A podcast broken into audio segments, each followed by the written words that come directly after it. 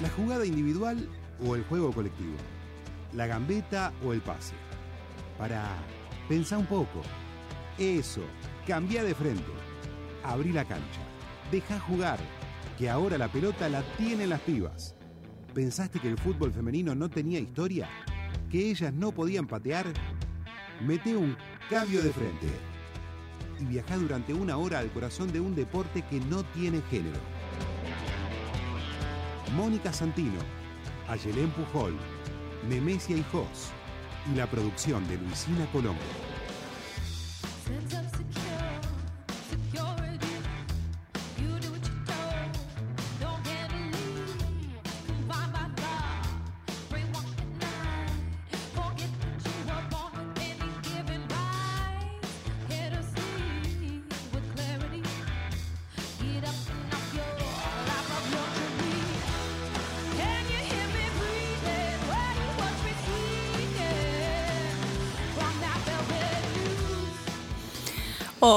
¿Qué tal? Muy buenos días, buen sábado para todas y todos los que están del otro lado del aire. Arrancamos un nuevo cambio de frente en esta primavera que, nos había dado una pausa para recordarnos que, podía estar fresco, pero que va asomando, ¿no? 13 grados en esta ciudad de Buenos Aires, eh, que amanece este sábado con un poquito de sol otra vez después de unos días de lluvia.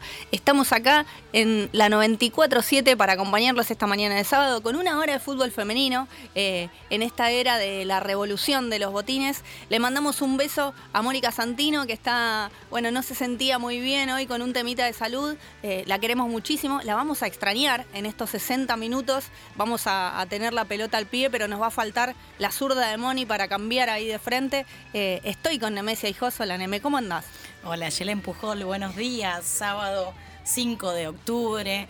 Eh, extrañamos a nuestra capitana, por supuesto, pero a vos te queda muy bien la cinta, te queda muy bien para conducir otro cambio de frente. Una semana intensa también, muy movida, con muchísimas novedades, así que todo eso vamos a estar repasando de 9 a 10 acá en Club 947. Bueno, por supuesto que quienes quieran dejarnos un mensaje, eh, comentar algo de la fecha que ya arrancó, la tercera jornada de la Liga de Fútbol Femenino que, que organiza la Asociación del Fútbol Argentino, pueden escribirnos a través de Twitter e Instagram, Club 947, eh, las redes de la radio, arroba 947 FM Radio, o a las redes de Cambio de Frente. Eh, CDF Food Fem, estamos en Instagram, estamos en Twitter. Bueno, un grupo de millennials directamente. Sí, por supuesto. Y además tenemos muchas interacciones últimamente. Ajá. El Instagram está funcionando muy bien, eh, sobre todo cuando hay interacciones por parte de quienes nos visitan. Hoy también vamos a tener visitas al estudio de Club 947, eh, acá en la calle Ravignani mientras pasamos el mate podemos empezar a repasar cómo fue la semana, ¿no? Ayer nos vimos en la semana en varias oportunidades. El fútbol femenino nos junta. Estuvimos eh, en la presentación de un librazo que recomendamos muchísimo eh, de la arquera Gabriela Garton, ahora en la Guayurquiza, arquera suplente durante el Mundial de Francia, que escribió Guerrera, Fútbol, Mujeres y Poder. Exacto. Además, eh, Gabriela Garton es magíster en sociología de la Universidad de San Martín. Y bueno, escribió este libro que es resultado de su tesis de maestría, que repasa justamente la historia, su trayectoria personal, al mismo tiempo que refleja las historias de vida de eh, distintas jugadoras del plantel de la Urquiza, aparte de poner en contexto esta situación particular que es el, club, la, el, hecho de, ser un club distinto a todas las asociaciones civiles sin fines de lucro que caracterizan nuestro fútbol. Eh, bueno, este conglomerado de empresas que organiza el fútbol de un modo distinto, ella va reflejando las dificultades de las jugadoras en este amateurismo y el comienzo de la profesionalización en este libro que habla de fútbol, mujeres y poder. Estuvimos ahí en la librería Caras y Caretas, en la calle Junín, donde fue la presentación con la presencia de la doctora, aparte de ex capitana Miriam Mayorga y eh, nuestro director, eh, docente de la Facultad de Ciencias Sociales, investigador principal del CONICET, Pablo Lavarces. Ahí va. Bueno, interesante, interesante, ¿no? Eh, pensar también esto que vamos a estar tratando en esta hora. Eh, ¿Cuántas futbolistas con trabajo, ¿no? Profesional o no. Eh, hablabas, bueno, Miriam Mayorga, que es médica, Gaby Arton, que es investigadora de CONICET. ¿Y cuántas más? Es algo que vamos a estar tratando porque lo que está sucediendo con, con, el torneo es que se está jugando los días de semana, ¿no? De golpe hay partido un lunes a la tarde, un martes a la tarde. Ayer jugó la Guayurquiza. Ayer la Guayurquiza arrancó la fecha eh, con un triunfo por 2 a 0 contra Estudiantes. Les recomiendo que vayan a ver los dos goles de tiro libre de Mariana Larroquette. Eh, impresionante, ¿no? Una, una pincelada eh, al ángulo izquierdo de la arquera de Estudiantes. Primero, el primero ahí, pero hermoso derechazo, una comba perfecta para colgar en un cuadrito. Y el segundo, también un tiro libre casi desde el mismo lugar. también un derechazo, pero al otro ángulo. La arquera ahí casi que no llega. Eh, impresionante. Una jugadora que va a marcar la diferencia este torneo, tiene futuro, por supuesto, de, fútbol internacional.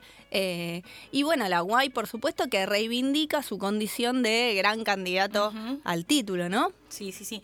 Además eh, del partido de la Guayurquiza, hoy tenemos partido y el día de mañana también, ¿no es cierto? Repasamos un poquito las fechas si queremos eh, ir comentando los y las oyentes que están del otro lado. Hoy a las 11, después de que termina el cambio de frente, van a estar jugando en el estadio de SAT, Club SAT contra Huracán, ¿sí? A las 11. Y mañana Lanús eh, Defensores de Belgrano a las 15.30. No, perdón, hoy también es el doble partido. Mañana domingo Boca contra Central a las 13.10 va a ser el transmitido por TNT Sports. El de ahora de un par de horas de Huracán también lo va a pasar eh, la señal de cable. Después se juega mañana también Praltense el Porvenir.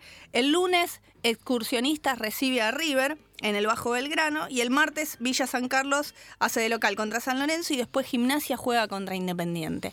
Decíamos muchos partidos de semana, las jugadoras tienen que pedir permiso en el trabajo. En la semana jugó el lunes Huracán contra Villa San Carlos en la cancha de Sacachispas y por ejemplo Juliana Román Lozano, la directora técnica de Huracán, no pudo utilizar como titular a una de sus delanteras, Nadia Guerrero, eh, que trabaja en un call center y que no consiguió el permiso para poder asistir al partido. Le dijeron, no, acá tenés que cumplir el horario de trabajo.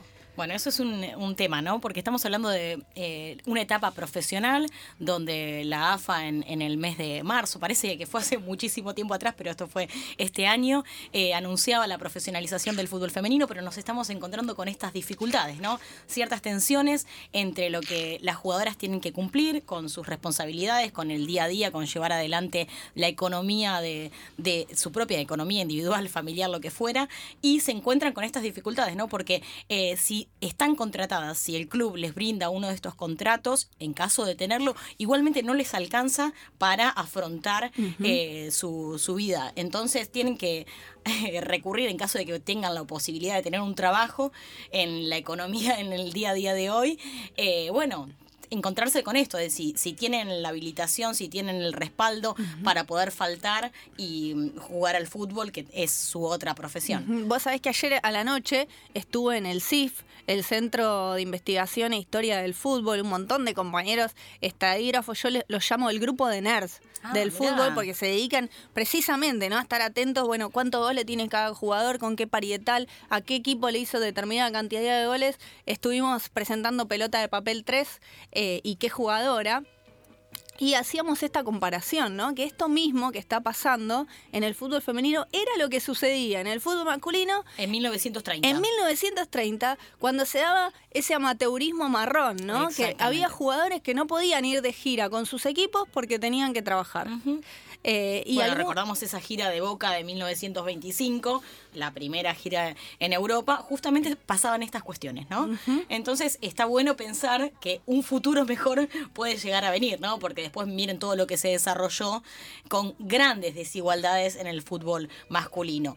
Lo que sí me parece que es interesante pensar cómo otros países, otras selecciones incorporan esta posibilidad de resignar algunos privilegios, en el caso de los seleccionados o los planteles masculinos, en favor eh, de la equidad de género para que el fútbol femenino realmente tenga ese acompañamiento que la FIFA o, eh, u otros entes están tratando de promocionar y de difundir, ¿no es cierto? Resignar algunos privilegios para que haya realmente equidad e igualdad de género. Bueno, Una, una semana con mucho fútbol también. La selección sub-17 le ganó a Paraguay por 2 a 1. Eh, se está jugando un torneo eh, internacional, ¿no? Que se disputa en la cancha de estudiantes de caseros. Eh, mañana el equipo argentino sub-17 va a jugar la final contra Chile. Así que bueno, también hay algo ahí para seguir, para estar atentas en lo que tiene que ver con el futuro. Porque también hay futuro, Neme. Empiezan a tener muchísimo desarrollo las selecciones juveniles con distintos torneos. Eh, la semana pasada, la anterior, ya, ya, pierdo la cuenta, porque todo pasa tan rápido que pierdo la cuenta. La sub-20 también estuvo jugando eh, ahí en Arsenal una, una liga de desarrollo. Eh, tenemos Copa Libertadores, se va a jugar muy distinta a lo que, a lo que sucede con los varones, ¿no? En menos de un mes, eh, del 11 al 27 de octubre, en Quito, Ecuador, eh, va a estar definiéndose la Copa Libertadores. ¡Qué distinto! Sí, sí, sí. Además, la Guayurquiza va a estar viajando, ¿no es cierto? Eso tampoco lo vemos usualmente en los medios. La Guayurquiza va a estar viajando el día miércoles. Es el equipo argentino de fútbol femenino que va a estar representando a la Argentina en la Copa Libertadores. ¿Sabés que va a estar en el grupo D con Santiago Morning de Chile, eh, con Municipal Distrital de Majes de Perú y con Independiente Medellín de Colombia. Eh, un torneo que tiene, bueno, a los grandes equipos del continente con un representante de nuestro país. Eh, bueno, ¿te arriesgas a ver quién gana el Libertadores? Qué difícil. Qué difícil, ¿no? Qué difícil. En general viene siendo para equipos brasileños. Em, yo creo que igual esta temporada eh, va, a llegar, va a llegar un poquito más lejos. Y esperamos que no pase lo, lo que pasó durante la Copa anterior, que viajaron en condiciones eh, un tanto difíciles. ¿Te acordás que habían tenido viajes como de 30, 40 horas, ¿no? Eh, con, escalas en diferentes aeropuertos. Que eh. eso también se traslada después al acondicionamiento, a la forma en la cual las jugadoras llegan a esos partidos. Así que en esta nueva era del fútbol femenino esperamos que eso tampoco suceda. Para mañana también tenemos algo importante que es la, fecha cierre de la Liga Nosotras Jugamos, ¿no es cierto? Termina la Liga Nosotras Jugamos, que coordina eh, la compañera Mónica Santino, ahí en, en Alberdi, al, al 4500, corregime si sí, me equivoco. 4563. Ahí va. Bueno, eh, que además es un, día muy importante para vos. Vas a estar recibiendo un reconocimiento. A Yelén Pujol, acá mi compañera, yo la verdad que estoy muy orgullosa de ella, eh, acaba de recibir una premiación, una distinción por parte de la legislatura porteña por su libro que es jugadora. Acaba de ser declarado de, de interés deportivo y para la promoción de los derechos de las mujeres y mañana te van a estar dando este reconocimiento. El diploma, sí, bueno, muchísimas gracias. Muy contenta, me parece que lo que pone eh, sobre la mesa esto es eh, la valoración, ¿no? Sobre la historia del fútbol femenino en Argentina. Eh, no somos una moda, estamos acá paradas en la cancha desde hace mucho tiempo, empezamos a narrar nuestras historias y me parece que este es un reconocimiento más también, una reparación histórica para todas las mujeres que juegan al fútbol y que abrieran la cancha para este nuevo mundo que estamos transformando y construyendo por un fútbol y un mundo también un poquito más justo. Sí, alentando también para las, próximas historias, para las próximas jugadoras que van a venir, que es un poco también lo que propone tu libro, una invitación que está recorriendo además escuelas para invitar a muchísimas más chicas a jugar al fútbol. Bueno, escúchame, Neme, vamos a, parar la pelota, ¿te parece? Me parece bien. Nos tomamos eh, un, poquito de agua, como los partidos de verano, viste que parás para, para tomar un poquito de agua, refrescarte eh, y venimos, venimos porque tenemos una invitada, porque vamos a seguir hablando del deporte que más amamos y del deporte más popular del planeta. Eh, pero en esta pausa vamos a invitarlos a escuchar un poquito de música. Adelante.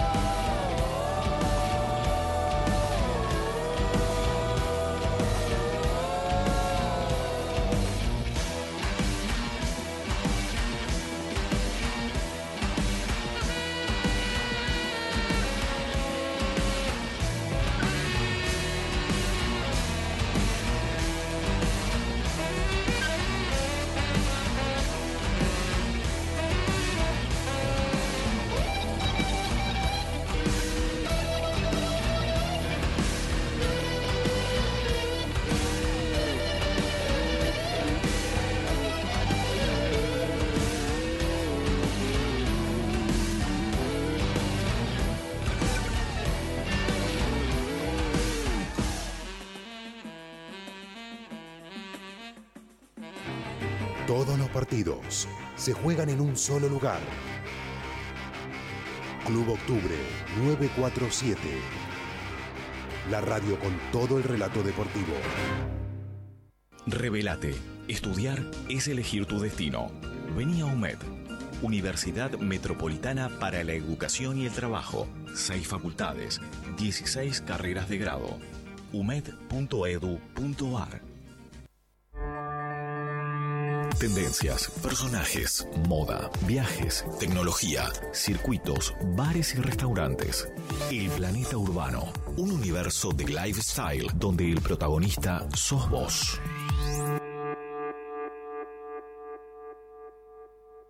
Club Octubre 947. La radio que siente y vive el deporte.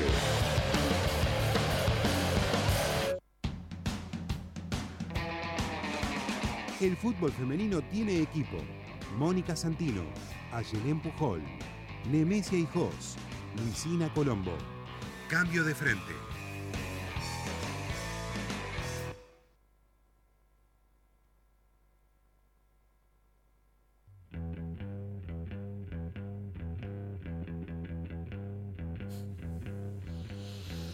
Seguimos en cambio de frente en esta mañana de sábado. Son las 9.20. Eh, acabamos de escuchar un temón, Neme. Sí, yo no agarré el centro, perdón. Estábamos escuchando Clavícula, un hermoso tema de Lucy Patané, que lo pueden escuchar en Musiquita de, eh, la Cocina. Eh, es un canal en YouTube, así que hay muy linda música, realmente recomendable. Perfecto, ya vamos a hacer lo que debemos, que es la, playlist de Cambio de Frente en Spotify. me imagino que ya todas y todos se habrán dado cuenta, pero acá se pasan temas cantados por mujeres. Sí, cantados a veces también producidos por mujeres, eh, escritos por mujeres, así que adelante ya tenemos ahí una tarea para hacer para empezar a difundir la lista de, de Spotify. Ya tenemos también una visita aquí en el estudio, estamos pasando el mate.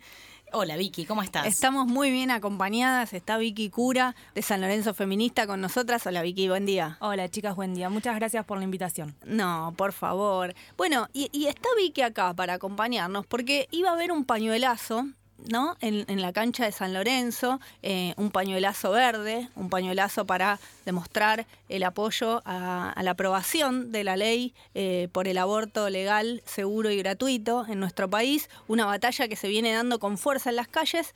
Em, pero en la semana las compañeras recibieron muchísimas amenazas eh, y mensajes que hicieron repensar la actividad, pensando también en el cuidado de las que iban a participar. Eh, Vicky, ¿querés contarle para quien está escuchando y no sabe qué es lo que pasó, cómo fueron estos días y, qué recibieron ustedes? Sí, por supuesto. En principio la iniciativa del panuelazo eh, nace cuando en reiteradas ocasiones la policía en el ingreso al estadio nos decía que escondamos el panuelo, nos lo quería sacar. Esto se replicó en varios estadios, sin argumentos, simplemente decían que incitaba a la violencia o que no se podían ingresar con distintivos políticos a un estadio. Entonces, a raíz de eso, nosotras presentamos una carta al club con muchas adhesiones eh, para reportar el accionar policial y entendiéndolo como una censura y una coerción a nuestra libertad de expresión, porque el panuelo es parte de nuestra identidad. En clave de eso, quisimos organizar un panuelazo, nos juntamos cinco espacios del club con perspectiva de género, no solo San Lorenzo Feminista, que son la Soriano, la Comisión de Derechos Humanos de la Subcomisión del Hincha, el área de género de Peñas y San Lorenzo Antifascista, junto con San Lorenzo Feminista. Y la idea era esto, visibilizar eh, el atropello policial que recibíamos las hinchas, que no podíamos ingresar libremente con algo tan distintivo como nuestro panuelo verde. Sucedió que, bueno, hace más de un mes que estamos trabajando con las compañeras, pensando, presentamos, hablamos con el club, presentamos la notificación. Eh, estaba, hicimos todo lo que nos dijeron que teníamos que hacer como para garantizarnos poder desarrollar la actividad.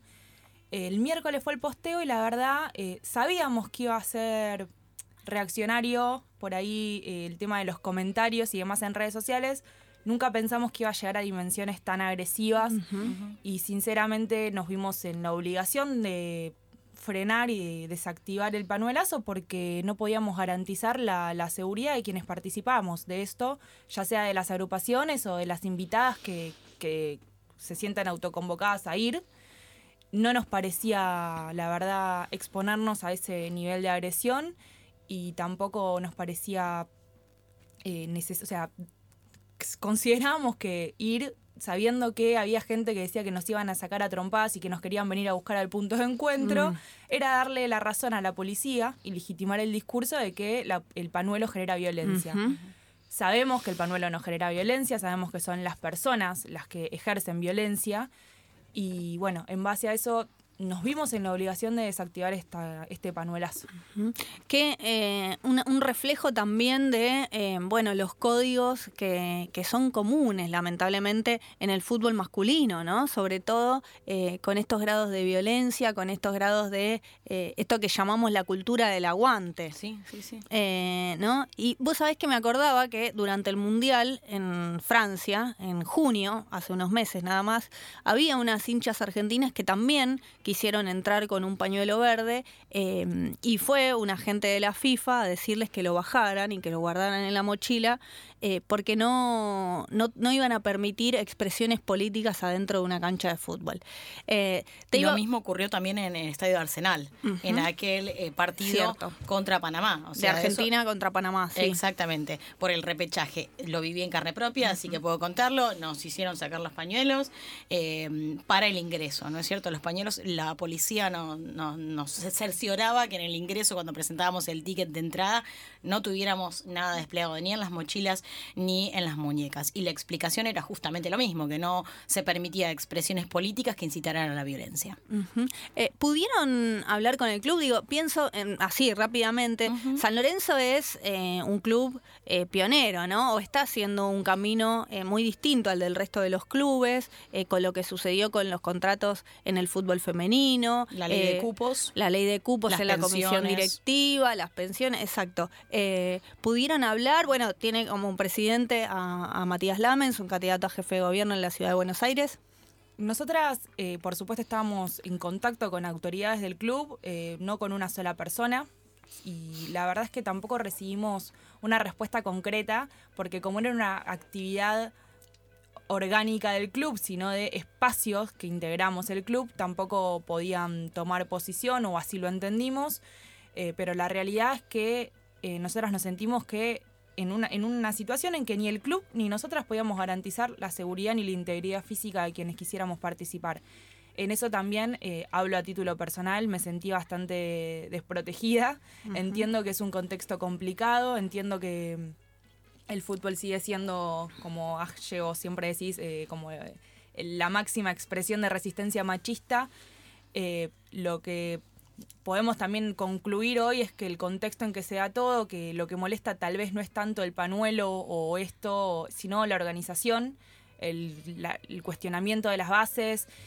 Entendemos que es eso, que es un año que San Lorenzo fue vanguardia en un montón de sentidos eh, y que seguramente el costo político recaiga en nosotras, que ponemos la cara y el cuerpo todos los días en un montón de ambientes para seguir luchando por nuestros derechos y tampoco queríamos exponernos a eso, porque sinceramente si había una situación realmente de agresión, ya sean 3, 10, 15 o 20 que nos quieran venir a agredir, pegar o lo que pueda llegar a suceder, nosotras quedamos pegadas para siempre con eso, eh, no podemos ingresar con nuestra remera de la agrupación tranquilas, la verdad que nos vimos en la obligación de esto. Y la verdad que también quiero destacar que si bien el jueves fue un día duro, porque fue tomar la decisión de dar un paso para atrás, no lo entendemos hoy como un paso para atrás, porque la empatía y la solidaridad que no encontramos por ahí en la comunidad sanlorencista a grandes rasgos la encontramos en esta red de feminista que conseguimos y construimos y estamos siendo parte.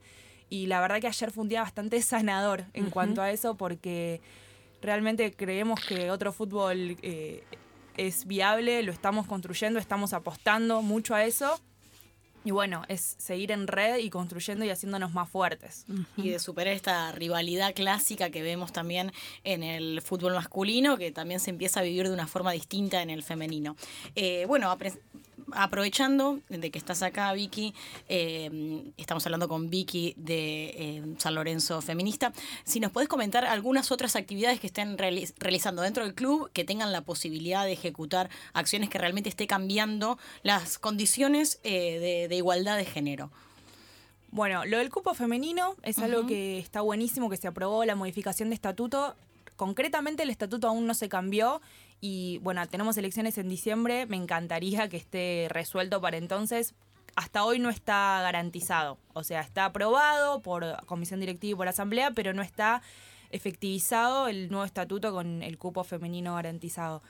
Por otro lado, tenemos eh, con todos estos espacios que nos juntamos para el panuelazo suspendido, eh, consideramos bastante urgente pensar en un protocolo de accionar frente a la violencia de género que estamos esperando también ir a La Plata, compartir experiencias con compañeras de otros clubes, como para seguir retroalimentándonos y no empezar de cero. Eh, me parece que eso es bastante importante, mismo para lo que ponele que nos sucedía algo a nosotras eh, hoy. Bueno, tendríamos un protocolo para accionar y no lo tenemos. Y bueno, en sí, nosotras ahora estamos haciendo mucho hincapié en ir a alentar a las santitas, también a las otras disciplinas femeninas del club, visibilizar. Es verdad que el fútbol cobró eh, una visibilización muy importante este año. Y bueno, eh, sí, queremos cambiar eh, las canciones, queremos cuestionar todo, queremos ir a alentarlas en un ambiente próspero, digamos. Eh, y así fue el sábado pasado, que las pudimos alentar en el Videgain y fue una fiesta. Llevamos un bombo, llevamos lobos, llevamos papelitos. Hubo videos ahí cantando ¿no? las canciones de cancha eh, del, cancionero feminista. Sí, y bueno, justo justo nos acompañaron compañeras de Córdoba, Santa Fe y Rosario que venían de la reunión de la coordinadora de fútbol feminista y compartieron con sus espacios de que había sido una fiesta y que se vio muy lindo. Y entendemos que es eso, más allá de el equipo en sí, es la construcción en red y así vamos de a poquito haciendo cosas. Bueno, el martes tienen ahí otro, otra posibilidad, van a tener que viajar hasta Berizo, ¿no? Para ver el partido contra San Carlos. Eh, San Lorenzo es un equipo que viene muy bien también en este torneo, eh, con, bueno, con Maca Sánchez ahí también con la 17. Sí, es, eh, un, es un orgullo tener a Maca, los goles de Maca las gritamos ah. todos, es un golazo del patriarcado, los goles de Maca. Ahí va. Bueno, Vicky, estábamos charlando con Vicky Cura de San Lorenzo Feminista contándonos ahí otra batalla que hay por dar, eh, la libertad de expresión también en las canchas de fútbol, eh, una pelea que las mujeres, pero también eh, los varones que son aliados están dando en, un espacio que pareciera ser que opone mucha resistencia, pero bueno, hacia ahí, vamos. Ahí es realmente importante el acompañamiento de los varones comprometidos, eh, con perspectiva de género también, para llevar adelante este cambio dentro de las, de las tribunas. Bueno, Vicky, muchas gracias por, por venir hasta acá, por el madrugón. Eh, y bueno, nada, vamos a hacer una pausita porque tenemos que seguir con este cambio de frente. ¿Les parece si escuchamos a Marilina Bertoldi? Sí, el tema es China.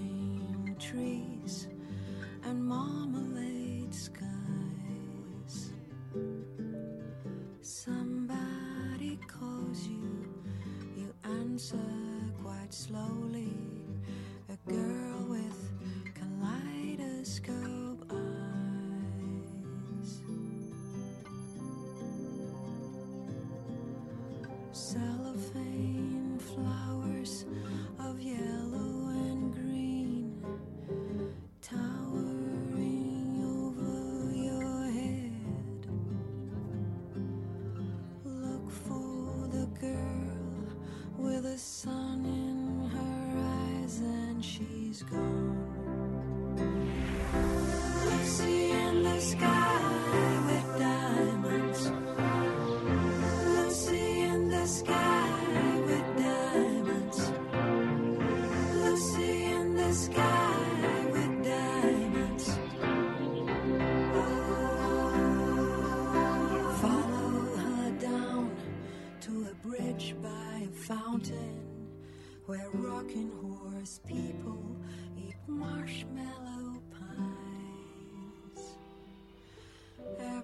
everyone smiles as you drift past the flowers that grow so incredibly high. Newspaper taxis appear on the shore, waiting to take you away. Climb in the back with your head in the clouds and you're gone.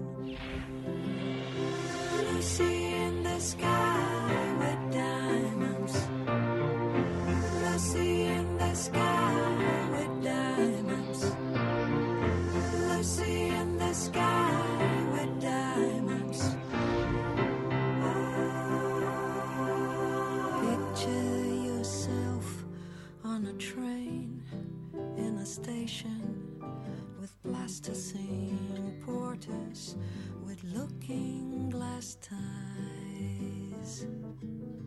Suddenly, someone is there at the turnstile.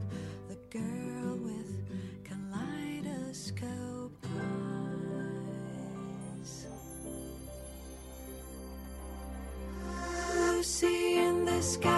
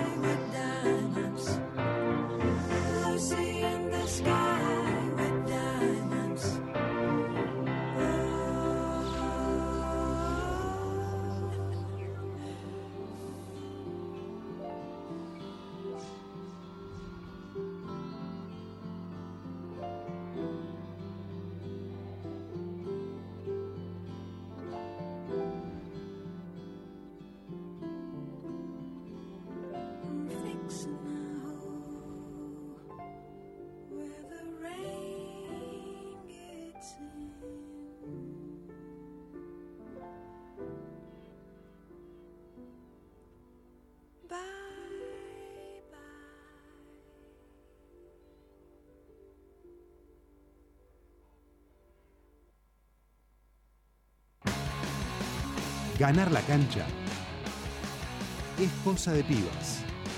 Destruyendo mitos. Con Nemesia y Jos. Cambio de frente.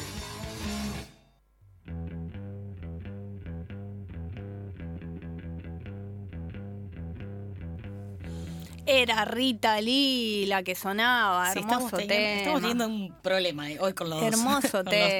temas. Y se viene destruyendo mitos. La columna de Nemesia y Jos, la antropóloga que se pone la 10 en este programa para abrir cabezas y corazones con una pelota de fútbol en los pies. Bueno, hablábamos recién eh, y durante el programa de hoy de esto de parar un poco la pelota, ¿no? Porque el año 2019 ha sido un año con muchísimos cambios, con muchísimos pases, goles convertidos entre todos y todas. Eh, pero bueno, es un momento, me parece lindo para pensar y todo lo sucedido hasta ahora. Y preguntas que nos vienen acompañando este año, que tienen que ver con el fútbol femenino y particularmente con las desigualdades de género. Nos preguntamos qué rol han ocupado históricamente las mujeres en los clubes y quiénes ocupan hoy en día los cargos de poder en las instituciones deportivas de Argentina. Eh, ¿Cuáles son esas formas tradicionales de hacer política? Si esas formas de hacer política hoy también se reflejan en el fútbol femenino. Son algunas de las preguntas que apunté para hoy. Eh, tal vez nos parece ya una obviedad porque hoy lo estuvimos repasando recién con Vicky Cura que nos vino a visitar de San Lorenzo Feminista. Nos parece tal vez una obviedad pensar de que hay pocas mujeres, está a la vista de todos, de que los cargos de poder eh, y los espacios donde se toman decisiones en los clubes no están ocupados por mujeres, solamente el 7% de los cargos de poder en las instituciones deportivas está en manos de mujeres. Eh, la inspiración para esta columna de hoy fue una nota que salió hace unas semanas atrás en el diario Perfil, donde nuestra compañera Mónica Santino también participó dando su opinión.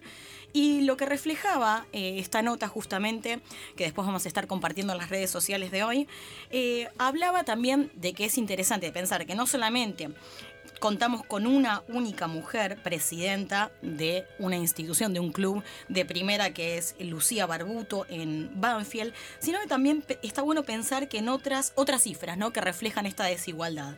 Por ejemplo, en el Comité Olímpico Argentino, de 11 dirigentes varones hay una única mujer. Y en el ente de alto rendimiento deportivo, el ENARD, de las 58 actividades, solamente 3 son presididas por mujeres. No obstante, me parece que está bueno parar la pelota y pensar de que este año realmente han empezado a cambiar algunas de estas cuestiones eh, desiguales e históricamente. Primero pensar eh, que estamos en un contexto acompañado por organizaciones eh, que tienen que ver con eh, la lucha por la igualdad de, de oportunidades, por igualdad de condiciones, los movimientos feministas, el Ni Una Menos, la campaña por el aborto legal, seguro y gratuito, la, la profesionalización o la semiprofesionalización anunciada por la Asociación del Fútbol Argentino, el Chiquitapia presentándose como el presidente de la igualdad de género. Todas estas condiciones son el puntapié para pensar que algunos clubes están tomando tomando más allá de, si pensamos que es un oportunismo político, una situación para posicionarse como posibles candidatos de los clubes de las provincias de las naciones, de la nación incluso. Eh, pero es imposible tapar el sol con las manos y pensar que realmente hay clubes que están tomando decisiones para cambiar estas condiciones de desigualdad. Por ejemplo, repasábamos recién, es clubes como San Lorenzo de Almagro que implementó o está implementando esta ley de cupo para asegurar puestos ocupados por mujeres en las comisiones directivas que en realidad yo me hacía esta, eh, estas, me gustaría hacer esta salvedad, ¿no? ¿Qué implica esta ley de cupos? Eh, a veces puede llegar a ser contraproducente, no sé qué pensás vos, Aye, porque a mi criterio, eh, y acá hago un paréntesis, porque puede ser debatible, ¿no es cierto? Por un lado, el hecho de que ser mujer, ¿sí? No implica que tengamos una perspectiva de género, es algo que repasamos usualmente acá en Cambio de Frente, y por otro lado, el hecho de poner un cupo implica que la mujer no puede estar superando al hombre, ¿no? Como que ya hay un, como si fuese un límite, ¿no? O sea, ocho mujeres, ocho varones o la cantidad que fuera, y no estamos pensando de que en algún momento las mujeres pueden llegar a superar a los varones. Y por otro lado, eh, me parece que estamos pensando igualmente, eh, haciendo esta, esta separación en una organización en términos binarios, masculinos y femeninos, sin incorporar ningún tipo de disidencia, o sea que los clubes al interior no están debatiendo sobre esta ley de identidad de género que cuenta en Argentina. Entonces ahí ya tenemos como una, una tensión. Por otro lado, me parece que es importante para pensar otro de los puntos de cómo están empezando a cambiar la organización en los clubes. Otro punto importante es la proliferación de las áreas de género en los clubes. Hoy que están muchas de ellas insertas en lo que es la estructura organizacional de los clubes. Acá me parece que está, está bueno pensar cómo algunas de, algunas de estas áreas o estos espacios fueron renombrados. Antes eran espacios de mujeres, eran comisiones totalmente apartes donde las mujeres llevaban adelante actividades vinculadas con la solidaridad, actividades Una cosa, culturales. un lugar altruista, ¿no? Exactamente. La mujer caritativa eh, que ayuda. Exacto, que se juntaban a hacer jornadas de tejido o, o de costura y que además hacían, llevaban adelante actividades culturales y sociales. Hoy en día la mujer tiene dentro del club un espacio dentro de la organización estructural en muchísimos clubes y eh, realmente el motivo por el cual se encuentran, se juntan, es para cambiar la eh, organización de estas estructuras, ¿no es cierto?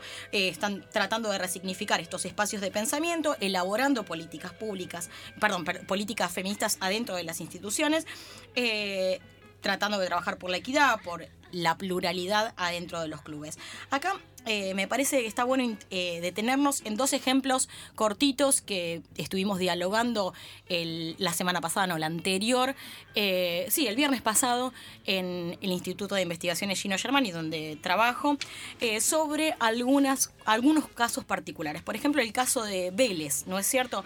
Vélez con el, área de género llevada adelante, impulsada por Paula Ojeda, que es abogada, junto con ocho o diez personas más que la acompañan en este espacio, lo que hicieron fue organizar el área de género en contra de la violencia de género, así es como se denomina en el Club de Vélez, bajo la estructura organizacional del club en el área de legales. Entonces, este área de violencia de género dentro del club, aparte de llevar adelante eh, acciones que tengan que ver con eh, la equidad y con la igualdad de las mujeres adentro del club, también trata de problematizar la eh, violencia. Hicieron encuestas, por ejemplo, y asisten a las víctimas de acoso y judicializ- judicializa perdón, casos que tengan que ver registrados o denuncian, toman las, den- las denuncias y accionan adentro del club.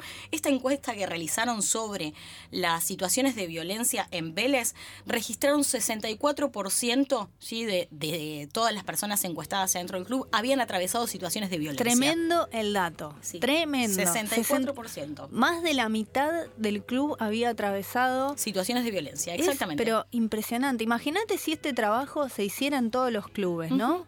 Eh, eh, es un tema tabú también. ¿Qué- Exactamente. ¿Qué, sucede al interior de las instituciones?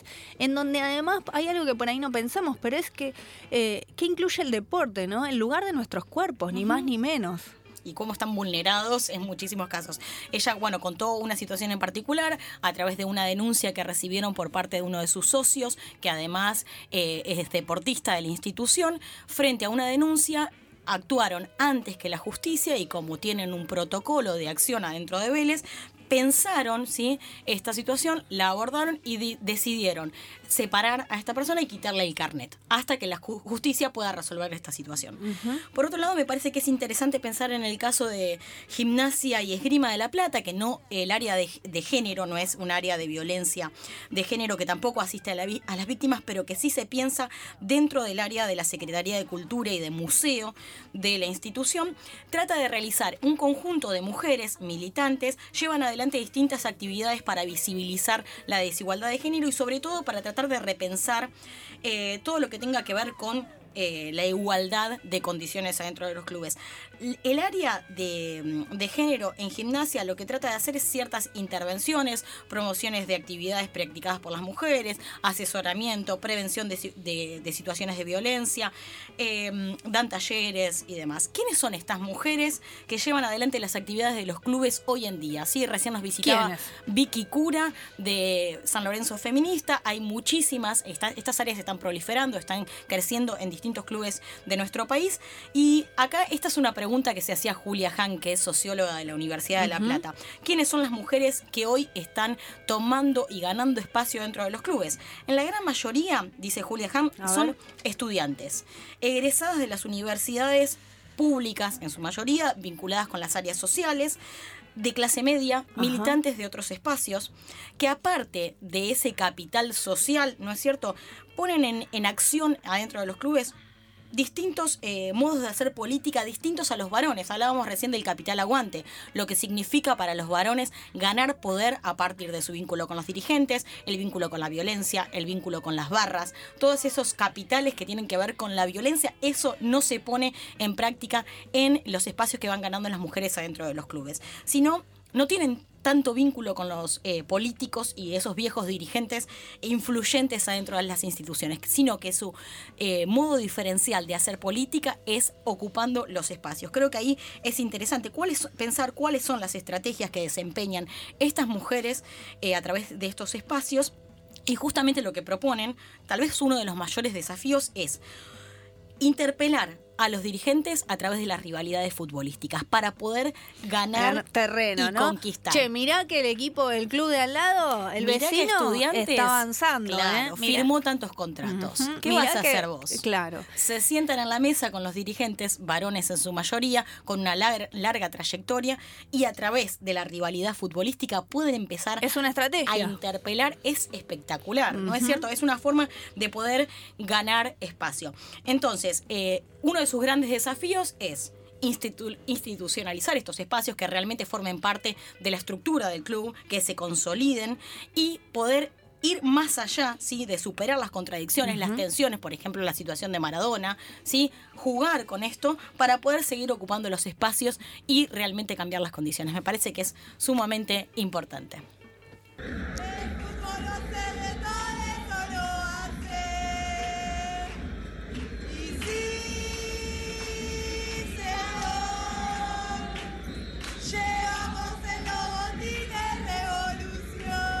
Cambio de frente. Al patriarcado lo vamos a tirar a pelotazos.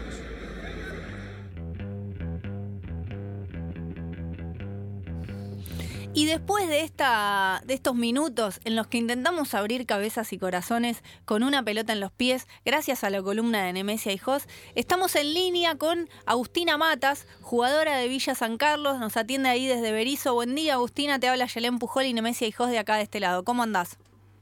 Hola, buen día.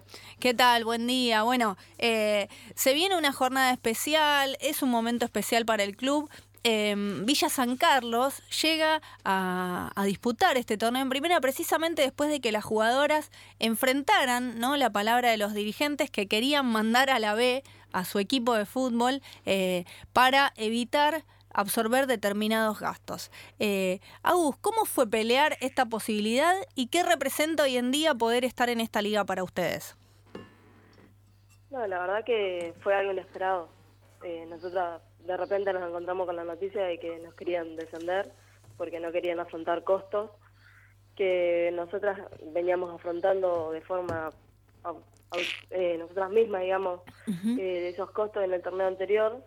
Y nos, la verdad que nos sorprendió un montón que después nos vengan a decir que ellos no querían hacerse cargo de costos que tampoco nunca le planteamos que tenían que hacerse cargo. Claro. Porque de un principio nosotros fuimos y dijimos que bueno, que este torneo iba a tener nuevos costos por el tema de los aportes eh, de los contratos, que íbamos a salir a buscar sponsor, que íbamos a salir a movernos y después nos enteramos que no nos iban a dar ni siquiera esa posibilidad, que nos iban a descender directamente porque ellos no querían hacerse cargo, porque también representa un montón de otros costos para el club que de los cuales nosotros no estábamos enteradas, además de riesgos que tendría que asumir el club. Y nada, salimos por todos lados porque no queríamos jugar en, en la B sin haber podido pisar una cancha. Claro, claro. Porque Una cosa es descender futbolísticamente y otra cosa es descender porque A dedo. ellos quieren. Claro. Eh, bueno, y se da una situación bastante particular. Estuve el otro día en el partido que jugaron contra Huracán en la cancha de Sacachispas. Un lunes a las tres y media de la tarde. Charlábamos eh, hace un ratito eh, qué implica esto para las futbolistas que no pueden vivir eh, del contrato precisamente que tienen, las que tienen contrato, porque hay algunas que no. Eh, bueno, en tu caso sos contadora, Agus. ¿Cómo fue y para vos y para tus compañeras jugar un día de semana en horario de trabajo? Sí, la verdad se complica un montón. Este, incluso esta semana volvemos a jugar martes tres y media y realmente es pedir permiso en el trabajo. a- a- bueno, una de las chicas de mamá tiene que coordinar para que le vayan a buscar la nena y un montón de cosas que, que uno no, no prevé porque nada, ya tenemos los días de entrenamiento organizados, tenemos toda una estructura organizada y el partido realmente corta un poquito todo eso. Eh, ¿Qué es ser jugadora de fútbol hoy en este contexto de primera división? Y cuando te hablan del el fútbol profesional, ¿qué, ¿qué te pasa a vos? ¿Qué, ¿Qué reflexiones te da? Y nosotras realmente estamos bastante lejos de poder llegar a un fútbol profesional. Eh, creo que todas tienen sus actividades y todas tienen como sus cosas organizadas porque saben que de eso bueno, hoy- no podemos vivir. Y incluso nosotras eh, gestionamos la mayoría de las cosas. Nosotras nos encargamos de buscar médico, policía, cancha, ambulancia. Es Ujú. como que todo lo hacemos no- nosotras todavía. No, no tenemos una estructura organizada ni, ni gente alrededor que se ocupe de todo lo demás y nosotras solo de jugar. Eh, el otro día precisamente también consiguieron médico a último momento, ¿no? Sí, el otro día estuvimos hasta el lunes a las diez y media buscando médicos porque no, no había ninguno que pudiera o que no tuviera nada, na- nada que hacer ese lunes. Y, y ahora para el partido del martes, porque vi algo en las redes sociales que estaban también buscando médico que no tuviera turnos un día de semana. Sí, pasa que los días de semana siempre es difícil conseguir médicos. Si bien nosotros contamos con dos médicos registrados, porque AFA lo eh, así lo determina, eh, las chicas eh, trabajan y los días de semana es muy difícil que puedan. Claro, claro, claro. Em, bueno, Agus, y en cuanto a lo futbolístico, em, ¿cómo, ¿cómo vivieron estas dos fechas? Eh, más allá del resultado, digo, ¿no? Eh, ¿Hay mucha distancia entre los equipos? ¿Crees que el, el hecho de firmar contratos cambió en algo el desempeño de los planteles, la preparación? Yo creo que hay equipos que sí, que tal vez lograron grandes refuerzos como San Lorenzo, que trajo a Correa y que trajo chicas de selección. Pero en, en los demás equipos no creo que la- las distancias sean tan grandes. Calculo que con los equipos que siempre mantuvimos la misma distancia va a seguir así, como excursionista, platense. Incluso Huracán tampoco me pareció un rival tan superior.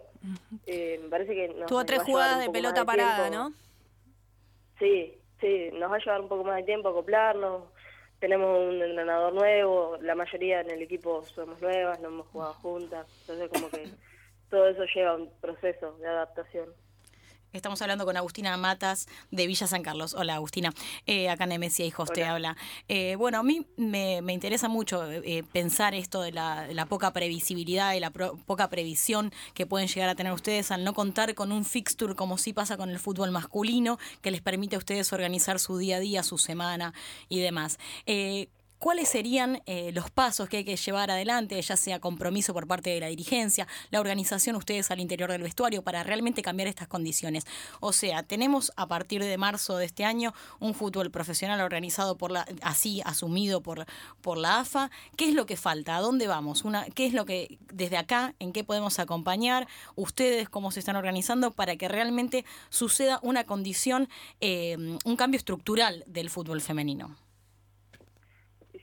Realmente es eso, o sea, lo que falta es un cambio estructural, falta un cambio desde la dirigencia, Ujú. desde las personas que mandan adentro de los clubes, que le den el espacio al fútbol femenino que se merece y el derecho que se ganó, porque es como que se- siguen creyendo que nos están dando el espacio de prestado, que nos están haciendo un favor, Claro. permitiéndonos jugar, que, que están siendo solidarios con nosotras, y en realidad nosotras estamos jugando hoy en día al mismo nivel que el masculino, entonces si vamos a profesionalizar tenemos que cambiar las cabezas de algún modo y permitir que, que la mujer tenga el espacio que, que se ganó. Sí, en ese momento me parece que está bueno eh, aprovechar los momentos electorales, como pasa en algunos clubes, para poder eh, ir negociando eh, esa ocupación del espacio, ¿no? Eh, ¿Cómo viene Villa San Carlos en ese, en ese sentido? ¿Tienen posibilidad de hablar con los dirigentes eh, y de realmente se cruzan, como los, los- las acompañan, las reconocen? ¿En qué sentido?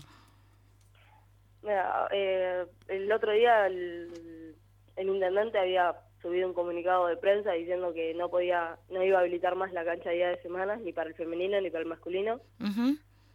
Y, o sea, desde la intendencia no tenemos mucho apoyo. Si bien nos prestan los micros, nos dan el transporte, pero con eso medio que nos cortaron muchas posibilidades. Y la dirigencia, por suerte, está cambiando. Realmente el, el primer partido no fue a ver. El presidente con el vicepresidente fueron a la cancha del Lobo, estuvieron ahí, nos saludaron. Eh, estamos logrando un acercamiento desde otro punto, desde otro lugar, que realmente no, no esperábamos tener porque cuando empezó todo esto ellos nunca se habían acercado, nunca habíamos tenido la posibilidad de charlar con ellos. Y realmente nos sorprendió que la primera fecha se acerque, nos vayan a ver, que incluso eh, este partido seguramente lo juguemos en el gimnasio, Bien. La, la cancha de la villa. bien. Hermoso, ¿no? También poder jugar ahí. Sí, realmente para nosotras es una alegría terrible porque nosotros lo que más queremos. o sea, Claro. Nos encanta jugar en nuestra cancha y poder disfrutar y poder estar en, en el barrio. La sensación de que van teniendo mini triunfos, ¿no? Sí. También. Sí, realmente sí hemos logrado un montón de cosas que no esperábamos lograr. Bueno, muchas gracias, Agus. Estábamos hablando con Agustina Matas, eh, lateral, defensora de, de Villa San Carlos, un equipo que intentará dar pelea en este torneo, eh, después de pelearla mucho para, para poder disfrutar de este nuevo fútbol femenino semiprofesional. Te mandamos un abrazo grande, Agus. Muchas gracias. Un beso. Gracias, Agustín. gracias. Gracias a ustedes. Bueno, una hermosa mañana, eh, una mañana de sábado eh, con un fútbol femenino que, que trasciende el juego. ¿eh? Me tuvimos un programa eh, que muestra que todavía hay muchas batallas por dar, pero también que hay muchas futbolistas y compañeras dispuestas a conquistar derechos. Sí, a poner el cuerpo. No, ¿No? solamente Macarena Sánchez llevando adelante esa bandera cuando se plantó en enero de este año y cambió realmente las condiciones de este fútbol de mujeres, practicado por mujeres, eh, Eh, pero bueno, muchas compañeras que también están habitando la cancha, posicionándose para cambiar esa- esas condiciones. Y hablando de esos mini tri- triunfos, esta semana también, para cerrar el programa, tiro un chivo, ¿no? A ver. Eh, se viene un gran programa, ¿no? Eh, en televisión, TNT Sí, la compañera Ángela Lerena, eh, bueno, va a haber un programa los martes, ¿verdad? Miércoles, miércoles, 21 horas. 21 horas, un repaso de todos los goles eh, de la fecha del fútbol femenino, así que le mandamos un abrazo. Le mandamos un abrazo también a todas las compañeras que se están preparando para ir a jugar un partido de fútbol a donde sea, sobre todo a las compañeras de Mafalda que sabemos que juegan mientras la escuchan una. la radio, mientras escuchan la radio van, van arrancando la jornada de sábado de fútbol femenino. Ya tenemos en el estudio al compañero que conduce el programa que viene, un plan simple. Buen día, Juanqui Jurado. ¿Qué tal? Buen día, ¿cómo están? Buen Todo día, bien. Juanqui. Cambio de pelo, ¿Vos de corte de pelo. No, no, no, a mí se me bajó por la Ah. gorrita, pero vos te cortaste Sí, el yo pelo. me corté El el flequillo. que le queda. Hermoso. Ay, gracias. Hermoso. Neme. Sí, sí. Sí. No está para jugar al fútbol con este flequillo. No? ¿No? vas a tener que poner Tengo una, una vinchita Tengo una excusa más. ¿Lo A ves? Una Pero- excusa nueva. para no jugar. Mira, mientras no te tape los ojos, podés jugar perfectamente Totalmente, totalmente. Bueno, ¿qué, ¿cómo, cómo Una venimos? alegría volver a verte, casi que ni nos 12 separamos horas desde ayer. Hace seis horas la vi en un evento.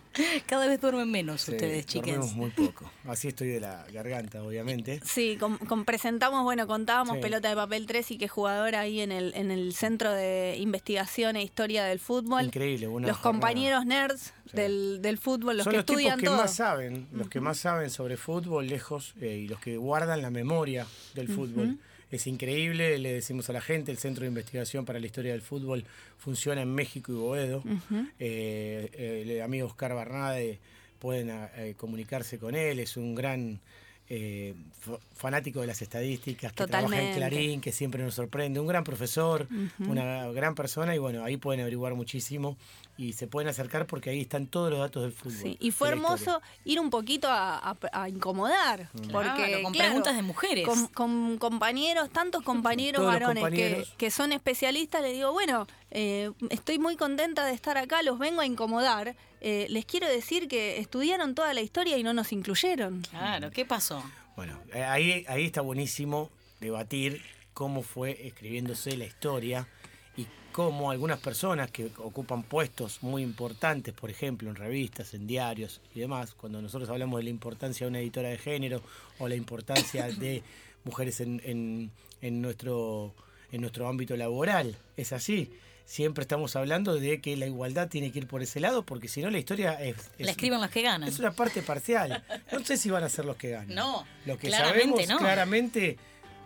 Tampoco yo creo que esto sea una cosa para ganar, sino que lo que tiene que ver acá es que sinceramente se cumplan pautas de igualdad. Sí, en lo que tenemos que ganar Eh. justamente es en dar Hoy- pelea Mm. y generar eh, representatividad de todos. Hoy en un plan simple, además de todas las cosas que tenemos, porque se estrenó Joker, quizás uno de los estrenos del año, junto a la de Tarantino, vamos a hablar muchísimo de varias polémicas a través de, de esta película de Guasón. Y, Y también se estrenó Que sea ley el jueves. Sí, también vamos a hablar de que sea ley. En la segunda salida de Juan Pablo Martínez eh, va a ser referida a que sea ley. Y tenemos algo especial. Tenemos a- desde Chile a Edgar Merino que maneja una empresa de marketing deportivo que está apuntada a las mujeres y también representa jugadoras en el mundo. Va a ser una charla muy interesante. Tenemos Hermoso. un campeón del mundo, también de invitado para, para hablar de fútbol. Hay muchísimas cosas para, Apa, para el día de hoy. Y mucha música. Mucha música. Bueno, Siempre. les agradecemos a quienes nos acompañaron en cambio de frente. Un abrazo grande a nuestra capitana Mónica Santino. El sábado que viene la vamos a estar esperando acá. De 9 a 10 hacemos cambio de frente con Ayelen Pujol y la producción de Luisina Colombo del otro lado y Guillermo Banti en hombre. controles. Ahí va. Bueno, un abrazo grande. Los dejamos con un plan simple.